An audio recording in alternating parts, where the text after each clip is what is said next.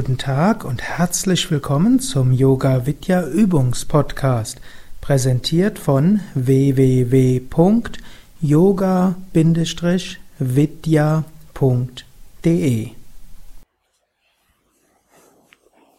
Ein weiterer Ansatz, der vielleicht noch etwas praxisnäher ist, auch vielleicht entscheidungsnäher.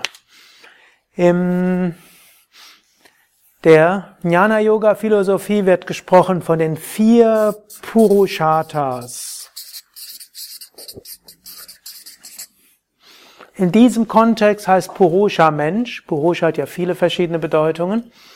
Und Artha heißt, was es wert ist, danach zu streben.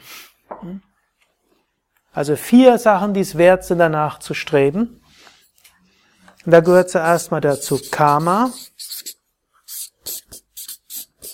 Artha, Dharma und Moksha. Karma heißt jetzt hier Sinnesbefriedigung. Artha heißt hier finanzielle Absicherung und letztlich auch Erfolg und Geld und Macht. All das steckt hier drin. Dharma ist ein, hat zwei verschiedene Bedeutungen. Das heißt zum einen, schreibt einmal, einmal Gutes bewirken.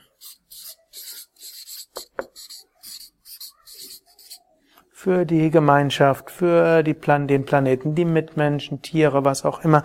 Dort man merkt, was für einen, was man von innen heraus merkt, was man machen will. Und das zweite ist Selbstentfaltung.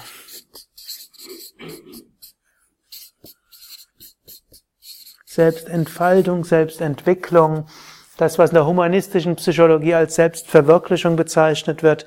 Ich nenne es jetzt hier anders, weil im Yoga heißt Selbstverwirklichung etwas anderes, nämlich die Verwirklichung unseres wahren Selbst, jenseits von Körper, jenseits von Persönlichkeit, jenseits von Psyche. Schließlich, Moksha ist Verwirklichung, höchste Verwirklichung. Befreiung. Ich nenne es mal Erleuchtung, das dürfte das. Mhm. Das sind vier Ebenen, auf denen es wert ist, hm, zu, danach zu streben. Bei natürlich ist auch eine Hierarchie, und zwar das, was hier unten ist, ist am höchsten, das ist das, was uns am langfristigsten befriedigt. Und was hier ist, ist das, was uns am kurzfristigsten befriedigt, was man aber für ein erfülltes Leben irgendwo auch braucht. Und so im Sinne von Sinnesbefriedigung gilt durchaus, man kann schauen, was brauche ich, um auf einer sinnlichen Ebene irgendwo glücklich zu sein. Kleidung, Wohnung, Vorhang, Teppich, ne? hm, Essen und so weiter. Und dann kann man schauen, was brauche ich dort wirklich hm? und nicht, was hm? hat der Nachbar und was muss ich auch haben. Same Vishnu hat manchmal die, den Witz gemacht, westliche Zivilisation heißt, Dinge zu kaufen, die man nicht braucht, mit Geld, das man nicht hat, um Menschen zu beeindrucken, die man nicht mag.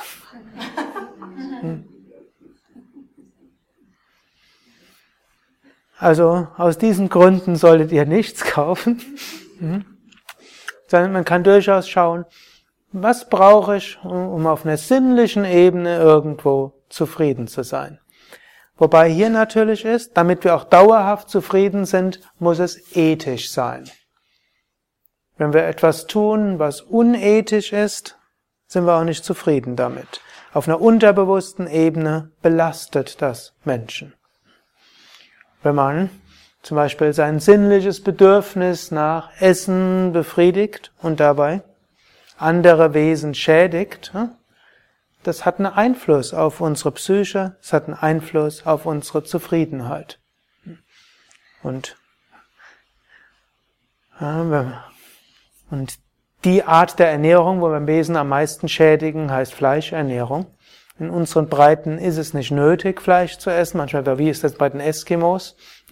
Und äh, der Mensch war doch in der Steinzeit, war er Jäger und Sammler. Ich muss zugeben, vor 30 Jahren hätte ich noch gesagt, der Mensch war immer von Natur aus Vegetarier, Länge des Darms und die Zähne und so weiter.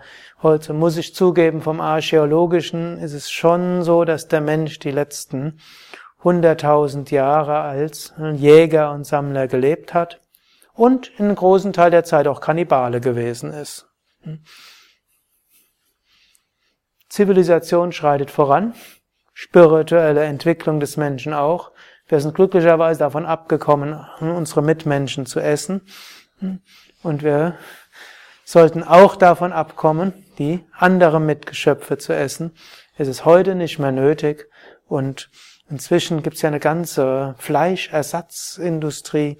Wenn man mal ein Jahr lang kein Fleisch gegessen hat, kann man keinen Unterschied mehr schmecken zwischen hm, äh, diesen speziellen Tofu-Schnitzeln. Also man muss ausprobieren, welches dort ist und anderem Schnitzel.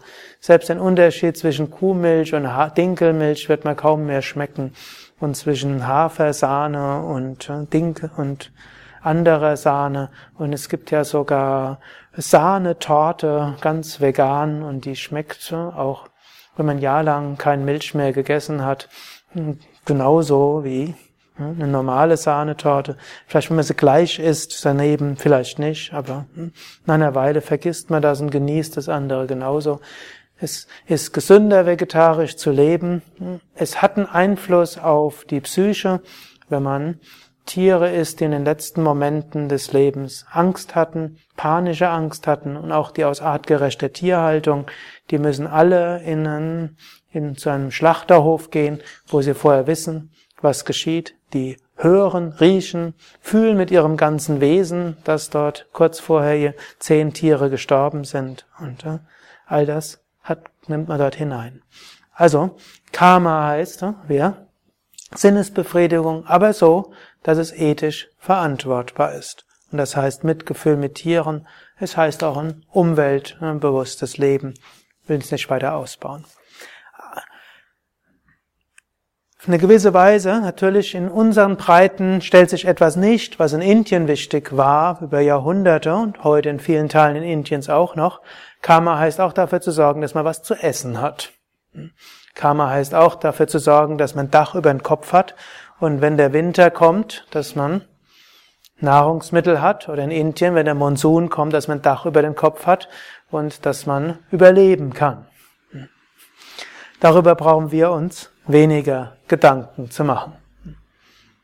Wir können uns aber Gedanken machen durchaus, wie können wir anderen helfen, dass sie das machen. Es gibt immer noch eine Milliarde Menschen auf der Welt, die Hunger leiden.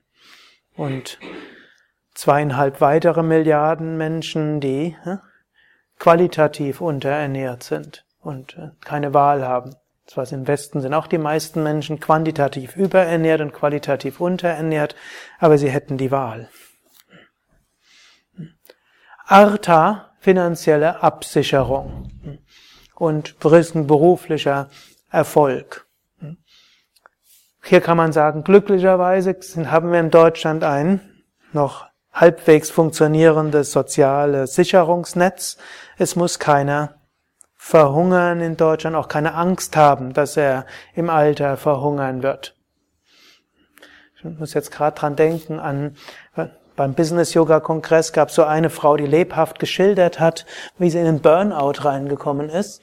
Und sie hat so beschrieben, sie war irgendwo in der Fernsehbranche tätig und hat auch gut verdient, hat Teams mit 70 Leuten angeleitet, irgendwelche große Sendungen auch gemacht, also zwar nicht vor der Kamera, aber eben hinter der Kamera, irgendeine wichtige Person. Und sie hat viel Geld verdient und ständig überlegt, was passiert, wenn ich keinen nächsten Auftrag mehr bekommen, denn die sind ja nicht angestellt, sondern sie hat gesagt, in neun Jahren 18 verschiedene Verträge. Hm. Was passiert, wenn ich keinen nächsten Vertrag? Ihr Kontostand ist immer weiter gewachsen, denn seit er 80 bis 100 Stunden Wochen hat gar keine Zeit gehabt, Geld auszugeben. Aber es war immer das Damoklesschwert. Hm. Ich brauche Sicherheit, ich brauche Sicherheit. Egal wie viel Geld da war, hm, ich brauche Sicherheit. Ja. Und so viele Menschen haben das irgendwo und das braucht's nicht. Wir können sagen, schon allein in Deutschland zu leben, das, wo sich Jahrtausende lang Menschen bemühen mussten, um eine Sicherheit zu haben, die haben wir allein dadurch, dass wir in Deutschland leben. Was nicht heißt, dass man jetzt äh, äh, auf Kosten der Gemeinschaft leben soll, wenn man die Wahl hat, äh, dann hm, sollte man durchaus seinen Lebensunterhalt selbst verdienen. Wenn man nicht die Wahl hat, sollte man aber auch kein schlechtes Gewissen haben. Karma und Artha sollte man nicht überbewerten. Das wird in unserer heutigen Zivilisation stark überbewertet. Daneben dran haben wir hm, die Manifestation der Überbewertung von Karma. Hm glaube, ihr wisst alle, was daneben dran ist. Aber man kann auch sagen, es ist die Möglichkeit. Wir müssen nicht alles haben, wir wissen, wir könnten es haben. Ist ja auch was Schönes.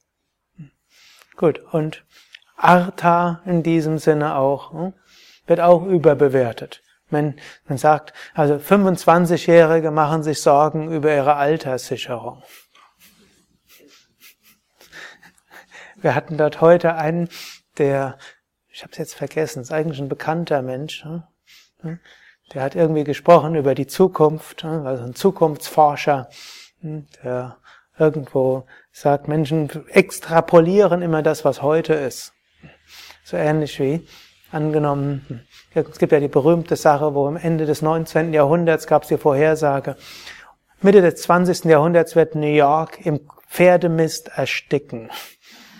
Denn es ist absehbar, dass die immer mehr Pferde in New York gibt und die Leute immer mehr fahren und ab da wird es den Pferdemist-Katastrophe in New York geben. So ähnlich. Wir wissen nicht, was in der Zukunft ist. Man muss jetzt nicht verantwortungslos handeln, aber man muss sich jetzt auch nicht massivste Bedenken, massivste Gedanken machen, dass man hm, möglichst viel für das Alter zurücklegt und hm, ständig Sicherheit. Das ist nicht wirklich wichtig. Die Wahrscheinlichkeit ist groß, dass hm, alles, was man jetzt fürs Alter anlegt, in 40 Jahren unbedeutend ist, jetzt für die Jungen. Hm. Vielleicht gibt es dann auch überhaupt kein Geld mehr. Hm. Und wer weiß, wie, die, wie es sein wird. Gut, was ist jetzt wirklich wichtig? Da kommen wir auf Dharma und Moksha. Zum einen wirklich wichtig, Moksha. Die Verwirklichung unserer wahren Natur. Es wird niemanden geben, der am Ende seines Lebens 20 Jahre oder 40 Jahre meditiert hat und gesagt hat, die Meditation war die überflüssigste Zeit meines Lebens. Wird niemand sagen. Menschen werden im Gegenteil sagen, die Meditation war mit die wertvollste Zeit des Lebens. Und wenn ihr tiefe spirituelle Erfahrungen hattet, werdet ihr das als das Wertvollste dort ansehen. Und tiefe spirituelle Erfahrungen kommen oft, dann, gehen oft auch einher mit tiefen Einsichten für etwas, was zu tun ist, oder Verständnis, oder mit Liebe, Bewusstseinserweiterung. Daher, das Wichtigste ist, hm, Swami Shivana sagt es immer, Goal of Life is Self-Realization. Es gibt so mehrere Lieder, die er dort immer wieder gesungen hat. Und immer wieder, wenn ihr Bücher von Swami Shivananda lest, im Grunde läuft es immer darauf hinaus, seid ihr bewusst, das Wichtigste ist Gottverwirklichung und Selbstverwirklichung. Vom yogischen Standpunkt her nicht. Hm? Das heißt Aham Brahmasmi, dass die Tiefe des Selbst ist eins mit dem Göttlichen. Aber Menschen mögen philosophisch unterschiedlich das ansehen. Und äh, wir brauchen jetzt nicht über Philosophie zu sehr oder über das Streiten oder Diskutieren. Manche von euch haben ja auch das Seminar mitgemacht, indische Schriften und Philosophiesysteme, sei es im Rahmen der zweijährigen Yogalehrerausbildung im Zentrum, sei es im Rahmen einer Yogalehrer-Weiterbildung. Yoga kann durchaus praktiziert werden von unterschiedlichen Philosophiesystemen her. Und für manches in Gottverwirklichung oder Gottnähe, hm, Erlösung, hm, Buddhisten nennen es dann Nirvana und in Vedanta nennen wir es eben Atma Sakshatkara, Verwirklichung des Selbst, Selbstverwirklichung oder Brahma Sakshatkara, Verwirklichung von Brahman, dem Höchsten. Und jetzt könnt ihr auch wieder überlegen, viele von euch sind damit vertraut, viele von euch haben mindestens mal gedacht, ist ja eigentlich tatsächlich wertvoll. Die meisten von euch werden tief im Hintergrund sagen, ja, das ist das Wichtigste, worum es im Leben geht. Jetzt könnt ihr mal nachdenken. Und wie viel Zeit und Energie steckt ihr in dieses Ziel hinein? Wie viel Minuten am Tag für die Praktiken? Wie viel Tage und Wochen, die ihr dem besonders widmet im Jahr? Und wie sonst ist euer Lebensstil darauf ausgerichtet? Es gibt auch einen spirituellen Lebensstil der ein ethischer Lebensstil ist, hm? der ein mitfühlender Lebensstil ist. Dann gibt's noch die ganze Ebene des Dharma. Und Dharma ist ein nicht übersetzbarer Begriff im Sanskrit. Dharma in diesem Kontext heißt als Erstrebens, also Dinge, nach denen man streben sollte, wo es wert ist, Dinge, die es wichtig sind. Hm? Dharma heißt Gutes bewirken, Dharma heißt auch Selbstentfaltung. Das sind auch zwei Sachen, die wichtig sind im Leben. Vielleicht, bevor ich da noch ein bisschen weiter einsteige, Ihr seht diese vier Ebenen und die betreffen das ganze Leben. Im Grunde genommen würde man sagen, Beruf, Partnerschaft, Familie berühren idealerweise immer vier Ebenen. Der Beruf sollte einem irgendwie auch Spaß machen, Karma, sollte einem irgendwo eine gewisse finanzielle Absicherung geben, Artha. Wir können eine Einstellung zum Beruf haben, dass wir daran wachsen, was an Aufgaben kommt, die der Beruf einem gibt. Und damit hilft er auch spirituell zu wachsen. Und er spielt eine große Rolle bei Dharma. Der Beruf kann auf zwei Weisen für Dharma eine Rolle spielen. Man kann sagen, manche Menschen haben einen Job, ne, nicht wirklich einen Beruf im Sinne von Berufung oder haben eigentlich einen Beruf gelernt, aber sind jetzt in einem Job tätig, hm, weil die wenigsten Menschen sind tätig in dem Beruf, den sie mal gelernt haben. Kann auch sagen, ein Job könnte die Aufgabe haben, einem einfach die Geldmittel zur Verfügung zu stellen, dass man ohne allzu sehr gestresst zu sein, das hat, was man braucht, um dann nach dem zu streben, was wirklich wichtig ist. Und dann engagiert man sich in seiner Freizeit für etwas anderes, hm? irgendeinen gemeinnützigen Verein oder besonders hm? in engagierte Mutter oder Vater oder hm? aber nicht aber im Sinne von hm? wirklich etwas auch bewirken wollen hm? in größeren Maßstab jetzt nicht die eigenen Kinder überfrachten sondern eine Zeit lang können die, sind die Kinder der Mittelpunkt, um Gutes zu bewirken, aber davor und danach und während auch weitergehend. Also in diesem Sinne, und dann kann man sagen, und der Beruf, der zwar nicht jetzt meine volle Erfüllung ist, wie gibt mir die finanziellen Mittel für das andere, er braucht meine Energien nicht vollständig auf, so dass ich nicht in Burnout gerate, habe deshalb Energien für das, was wirklich wichtig ist und ich kann parallel meine spirituelle Praktiken machen. Ich kannte mal jemand, der war Nachtwächter. Und er hat gesagt, tollster Beruf, den man sich vorstellen kann. Er ist Nachtwächter. Jeden Abend konnte er Bücher lesen. Er konnte meditieren. Er konnte spazieren gehen. Er konnte sein Mantra wiederholen. Er sagt, ich werde dafür bezahlt, dass ich acht Stunden pro Nacht mich bilde und Praktiken machen und ab und zu mal nach irgendwelchen Dingen suche. Er fand das den tollsten Job, den es gibt. Ich kannte auch so ähnlich eine Nachtschwester. Das war noch zu Zeiten, als die Arbeit noch nicht so kondensiert war wie heute. Heute müssen ja äh, zwei Nachtschwestern das machen, wo früher auf der Station vor zehn Jahren fünf Nachtschwestern da waren. Wir hatten so heute auch so einen Vortrag, wo jemand darüber gesprochen hatte, über diese, heute oder gestern, oder war es am Essenstisch? Irgendwo hat jemand davon gesprochen, diese Kondensierung der Arbeit. Aber er sagte so, sie sagte auch, war Nachtschwester, nachts passiert nicht so viel. Sie hat viel Zeit letztlich auch wieder zu lesen und spirituelle Bücher zu lesen. Und ist jetzt nicht die große Erfüllung, denn idealerweise schlafen alle Patienten. Aber und ab und zu mal war sie konfrontiert mit der Endlichkeit des Lebens. Denn die meisten sterben nachts. Und zwar ohne, dass ein Arzt noch letzte Wiederbelebungsmaßnahmen. Das wäre spirituell so gut gewesen, diese Phase. Hm, irgendwie viele Jahre, fünf oder sechs Jahre als Nachtschwester. Hm. Also ich will das eben auch sagen, so kann Beruf auch sein. Nicht jeder Beruf muss gleich die Berufung sein. Aber war eben zuträglich, dann diese beiden Personen hatten sich ansonsten engagiert für Gutes. Die waren ja nicht ansonsten, haben einfach nur ihr ja, den Tag verplempert, sondern haben sowohl spirituelle Praktiken gemacht, als auch ja, engagiert für etwas Gutes in der restlichen Zeit, die sie dann eben auch hatten. Aber es genauso auch Partnerschaft spielt eine Rolle auf allen Ebenen. Man kann sich gegenseitig unterstützen, um Gutes zu bewirken, sich selbst zu entfalten, spirituell entwickeln.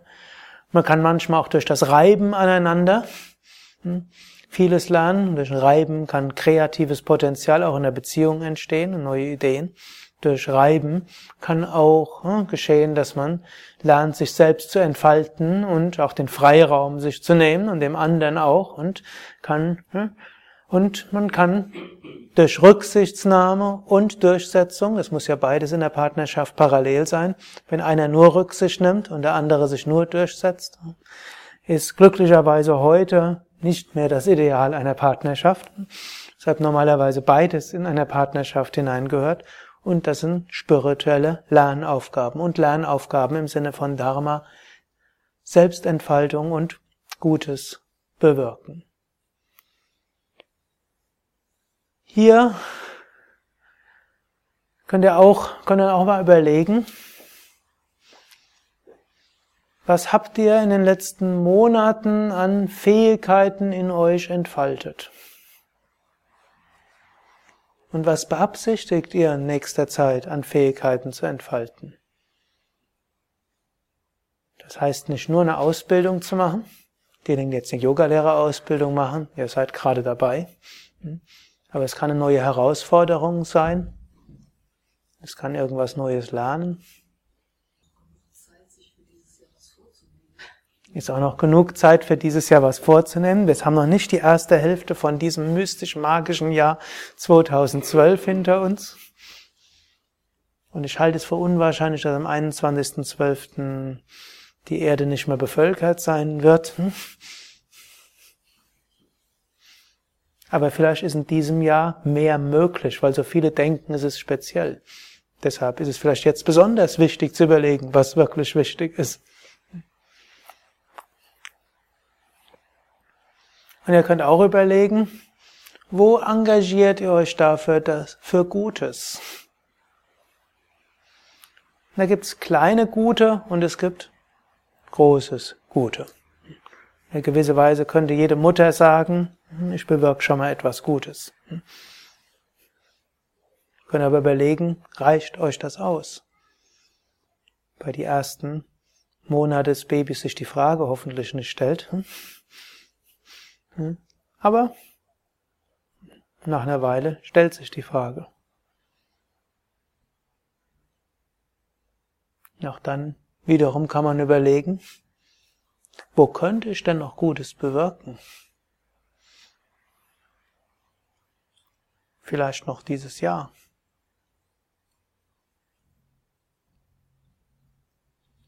Manche werden vielleicht feststellen, eigentlich bewirke ich ja viel Gutes. Ich bin Krankenschwester, ich bin Physiotherapeut. Und auch wenn die heutige Arbeit, die heutigen Arbeitsbedingungen so sind, dass ich nicht so arbeiten kann, wie ich eigentlich denke, das sein müsste, eigentlich bin ich von morgens bis abends dabei, Gutes zu tun.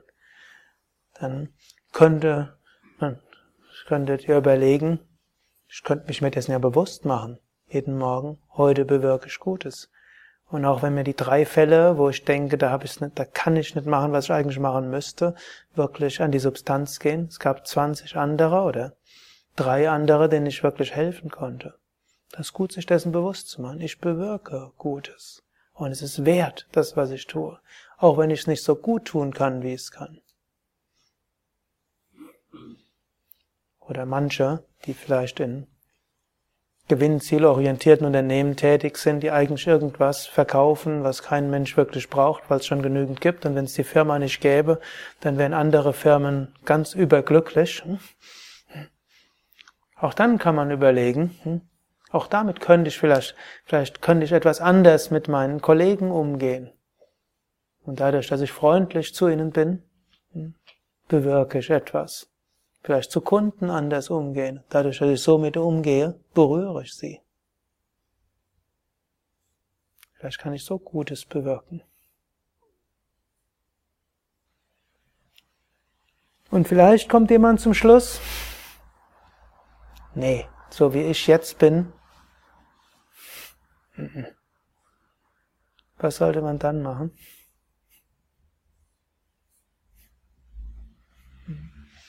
Überlegen, ist jetzt der Zeitpunkt gekommen zu springen. Hm. Vielleicht ist er nicht gekommen. Und dann weiß man, ich muss vielleicht jetzt, ich bewirke doch etwas Gutes, weil ein paar Menschen mir anvertraut sind, die brauchen mein Lebens und das, was ich verdiene. Dann bewirke ich dort für die wenigstens etwas Gutes, das muss ich noch eine Weile machen, ist auch okay. Aber in ein paar Jahren hm, werde ich dann was anderes machen.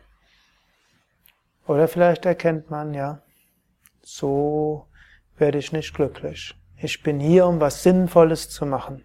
Und ich habe Talente und Fähigkeiten und Möglichkeiten. Nee. Ich muss nicht auf den Burnout warten, um dann gezwungen zu sein gab so, der Rüdiger Dahlke hat auf einem Business Yoga Kongress so einen Vortrag gehalten über Burnout. Er hat ja Krankheit als Sprache der Seele, ist ja eine seiner vielen Themen, die er so hatte. Sei von Krankheit als, Krankheiten zwingen einen dazu, etwas zu tun, was man auch ohne die Krankheit hätte machen können. Und ein Burnout zwingt einen zu zwei Sachen. Erstens, sich intensiv mit Sinnen auseinanderzusetzen, weil das ganze Leben einem plötzlich sinnlos erscheint. Und zum Zweiten, es zwingt einen in der Gegenwart zu sein und nicht alles in die Zukunft zu verschieben, denn einer im Burnout kann nicht an Zukunft denken. Wenn er an Zukunft denkt, kommt dann Panik und die Vergangenheit ist so weit weg. Wenn mir jemand im Burnout sagt, in drei Monaten wird es schon besser sein, kann der überhaupt nichts damit anfangen. Wenn man ihm erzählt, vor sechs Monaten hat es dir doch noch Spaß gemacht, dann ist das für den wie jemand ganz anderes. Wir müssen nicht auf Burnout warten. Man kann vorher die Sinnfrage stellen, man kann vorher in die Gegenwart gehen, man kann die Sinnfrage ein bisschen verschieben. Wir müssen nicht alles sofort und gleich machen, aber man kann überlegen, wenn ich sie jetzt schon Jahre verschoben habe, hm, ist das richtig. Und manchmal kommen wir einfach zum Schluss. Eigentlich das, was ich mache, ist gut. Es gibt hier in der Ankündigung noch ein paar Fragen, die sehr gut sind, hm, die ich euch nochmal vorlese, die ihr euch auch nochmal stellen könnt.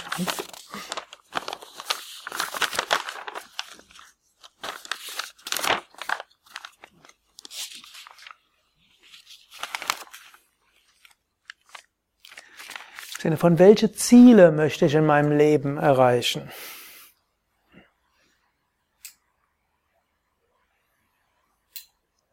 Nicht jeder muss ein Ziel erreichen. Hm? Man kann auch sagen, mein Ziel ist, aus dem Moment heraus zu leben und auf göttliche Inspiration zu warten und das zu tun. Aber es gibt Menschen, die haben Ziele. Und wenn man das weiß, dann ist es auch gut, denen zu folgen und sie nicht äh, zu verschieben. Wenn ich alle Möglichkeiten hätte, was würde ich in meinem Leben verändern? Ich habe da schon die Frage gestellt, als ihr die Ankündigung gelesen habt.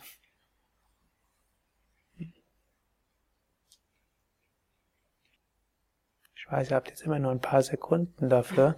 Aber ihr könnt so irgendeine Notiz machen. Wenn irgendeine dieser Fragen irgendwo denkt, dann bräuchte ich mehr Zeit. Hm? Wäre mein Tipp. Nehmt euch dann die Zeit, vielleicht noch heute Abend oder morgen. Was bedeutet Glück und Zufriedenheit für mich?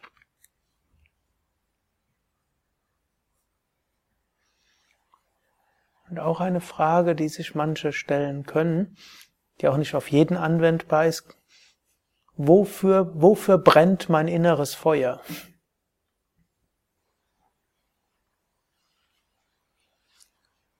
Dann könnt ihr nochmals zwei Minuten überlegen, vor dem Hintergrund von all dem, womit ihr euch jetzt beschäftigt habt, die letzten anderthalb Stunden.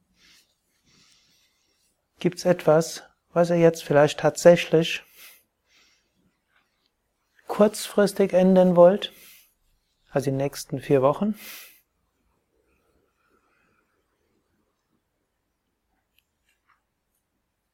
Könnte auch einfach heißen, ihr ändert einfach die Einstellung zu euch selbst und klopft euch auf die Schultern. Es ist ja alles in Ordnung.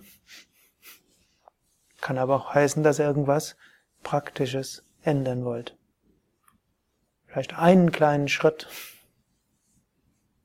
Oder vielleicht steht ein großer Schritt an. Dann kann er noch überlegen, mittelfristig. Vor dem Hintergrund, was vielleicht für euch wichtig ist im Leben, gibt es etwas, wo er denkt, was er die nächsten zwei Jahre hm, einleiten wollt. Man muss das nicht denken. Man kann einfach sagen, spart ab, was Gott mir sagt oder was Schicksal mir anbietet. Und das ist mein bedeutsames Leben. Ich, stehe immer diesen Impulsen und dem zur Verfügung. Also es gibt keine Notwendigkeit, dass man sich selbst Ziele setzt. Aber es gibt manche Menschen, die werden jetzt vielleicht sagen, ja, in zwei Jahren hm, sollte ich das und das einleiten, um dem, was mir wichtig ist, gerecht zu werden.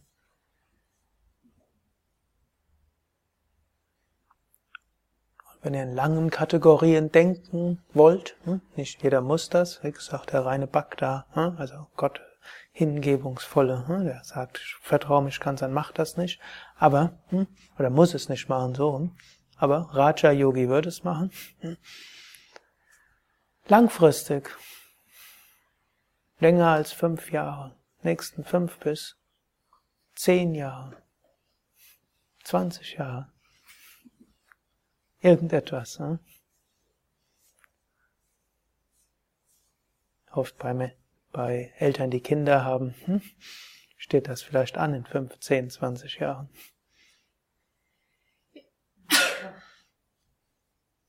Vielleicht auch bei solchen, die pflegebedürftige Eltern haben. Auch da kann es anstehen, 15, 20 Jahre. Hm? Um dann zu sagen, so, kann auch. Aber es kann auch einfach sein, die Umstände, die man jetzt hat, man traut sich nicht, sie jetzt zu ändern vielleicht in fünf, zehn, zwanzig Jahre.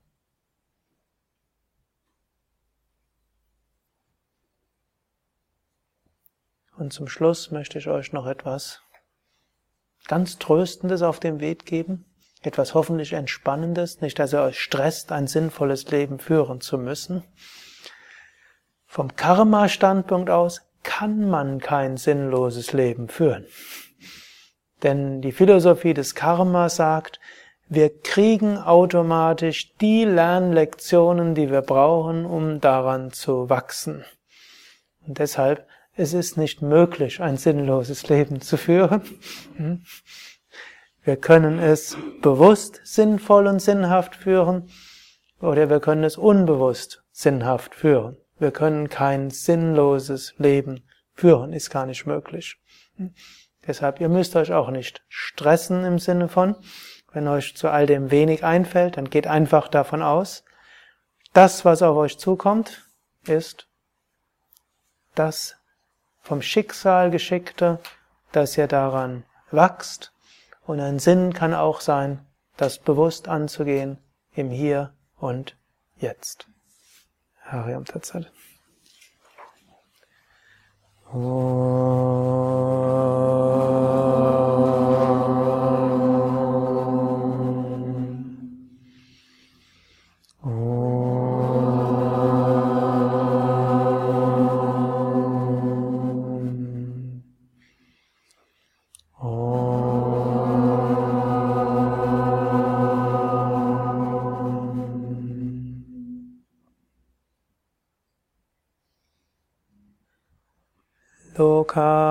samasta sukhino bhavantu Loka samasta sukhino bhavantu Loka samasta sukhino bhavantu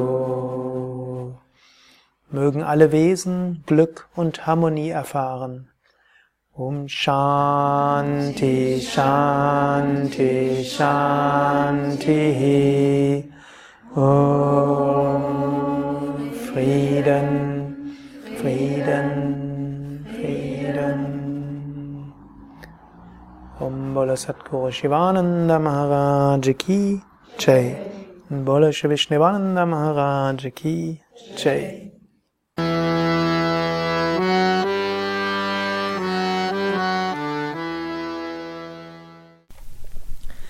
mehr Yoga-Übungsanleitungen, Tiefenentspannung, Meditationsanleitung unter www.yoga-vidya.de.